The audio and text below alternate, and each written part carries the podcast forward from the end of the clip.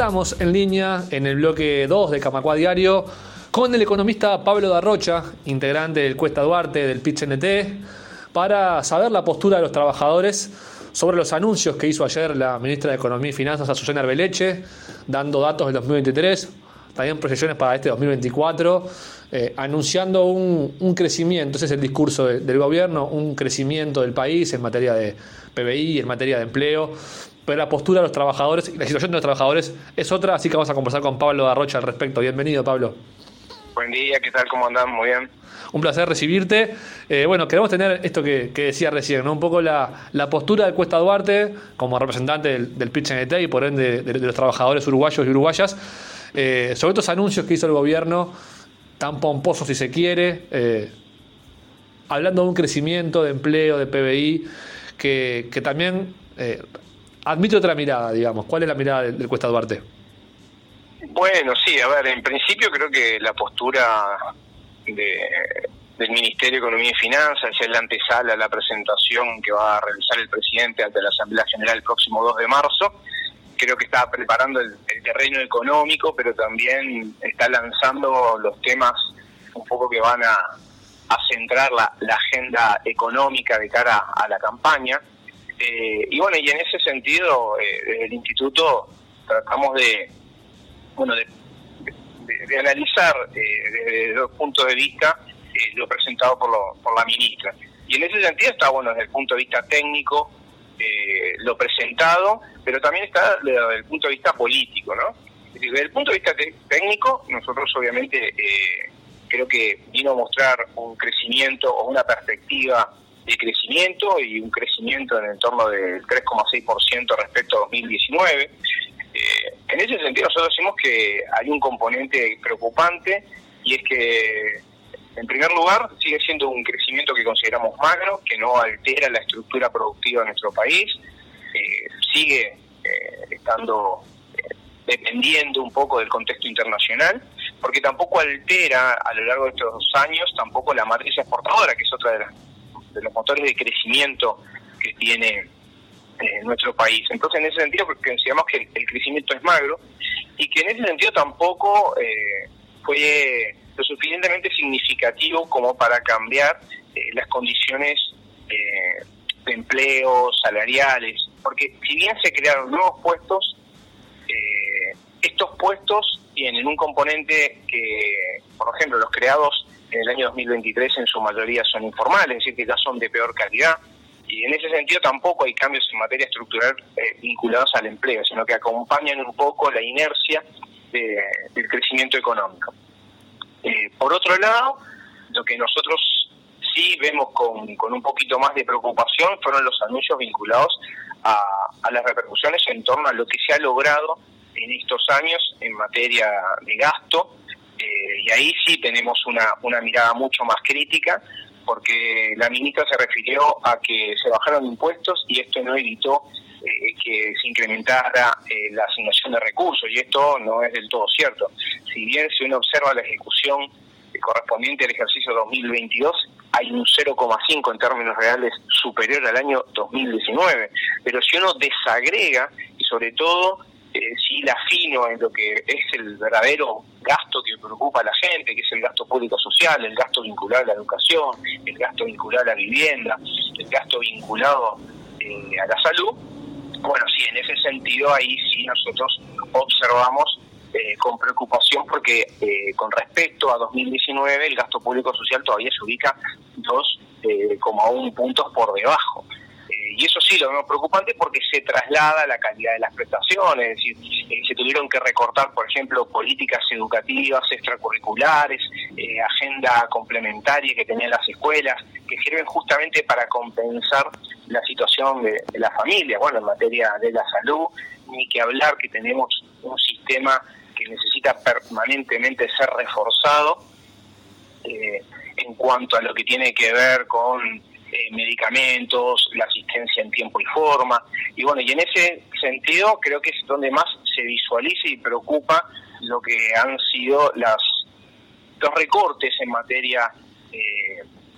presupuestario. Bueno, en ese sentido nosotros sí tenemos una, una mirada muy crítica. Y bueno, después hay unas medidas anunciadas en torno a que la reducción de impuestos desde el gobierno se ve como una manera de ampliar las libertades y, lejos de que esto eh, se constate en la práctica, vemos que la reducción de impuestos primero fue selectiva, impactó en el IRPF, fueron modificaciones vinculadas al IRPF, donde apenas un 30% de los trabajadores pagan IRPF, eso tiene que ver con los niveles de ingresos que tenemos, pero el otro anuncio vinculado al IAS eh, también beneficia a, un 25%, porque el 75% de los jubilados eh, no paga no paga el IAS. Entonces, en ese punto de vista, creemos que los anuncios eh, fueron en ese sentido pobres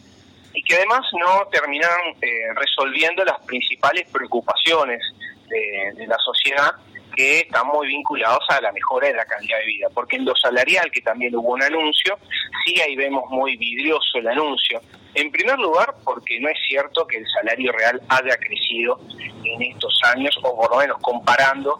este último año con respecto a 2019, un crecimiento eh, del 2%. Al contrario, lo que terminó, lo que está pasando en materia de salario es que apenas se están recuperando. Los públicos, por ejemplo, van a tener que esperar al final de la administración, eso queda consignado en la ley de presupuesto. Tenemos una enorme cantidad, de, son los menos, diríamos, de grupos de actividad que han logrado recuperar o alcanzar los niveles pre-pandemia, porque lo perdido, perdido está. Y, hay muchos grupos de actividad que van a tener que esperar hasta el año 2026 inclusive Recordemos que esta décima ronda de los consejos de salario eh, son convenios a dos años, donde finalizan casi todos en el primer semestre del 2025, y esos grupos recién van a poder recuperar todo lo perdido sobre el primer semestre del 2025. Y bueno, en este caso sí que lo vemos con enorme preocupación porque vemos, hay otros grupos de actividad, incluso los más golpeados durante la pandemia, que tendrán que incluso esperar hasta el 2026 para finalizar. Entonces eh, creo que en materia salarial eh, no supo acompañar este crecimiento de que se jacta el Ministerio de Economía y Finanzas, de que haya habido ese famoso derrame que permanentemente eh, tratan de consignar como lo que lo que pretendían a la hora de reactivar la economía. Es decir, que la reactivación económica, que fue importante después de la pandemia, eh, no fue acompañada con una, una mejora en materia salarial. Y bueno, y a los trabajadores, vaya, sería algo que le importa y mucho, es su capacidad de compra. Evidentemente, la desaceleración de precios eh, facilitó o de alguna manera compensa esa pérdida, pero sin duda que todavía estamos muy lejos de estar en una situación, digamos, si pensamos que al final de la administración, eh, en el mejor de los escenarios, el 80% de los privados va a recuperar todo lo perdido, pero eh, la economía creció y lo que se prevé que en los próximos años crezca incluso en el orden de, de 8 puntos, bueno, creo que ese crecimiento de la economía no eh, derramó ni permitió efectivamente que los salarios pudieran eh, recuperarse o alcanzar los niveles prepandemia, porque lo perdido, como decimos, perdido está. Bien, te voy a hacer una más, Pablo, muy relacionada con esto último que decís, del derrame que no sucedió. Eh, si uno mira más desagregadamente, mira con lupa ese, ese crecimiento del PBI del, del 3,7%, eh, ¿quién creció más entonces? Eh, ¿Qué sectores se beneficiaron y, no terminaron derramando a los trabajadores? Bueno, los sectores que en, principio tuvieron eh,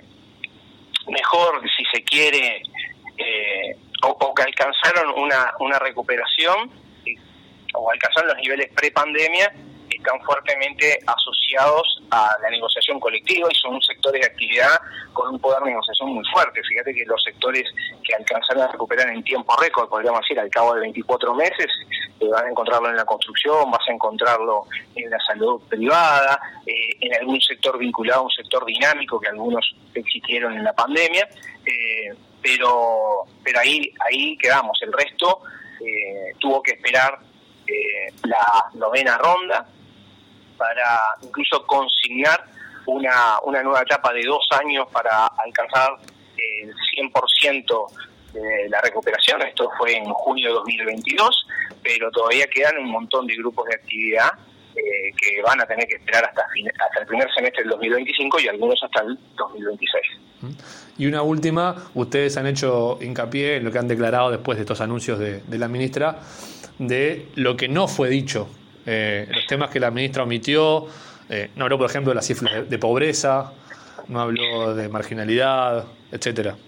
Sí, yo creo que a, la gente o al gobierno debería importar eh, el estado, la calidad de vida o el bienestar social. Y, sobre ese, ese aspecto no hubo ninguna referencia, ni que hablar que la pandemia eh, significó un aumento más que importante en la pobreza, sobre todo esta que se concentra eh, en los menores de 5 años, una pobreza infantil.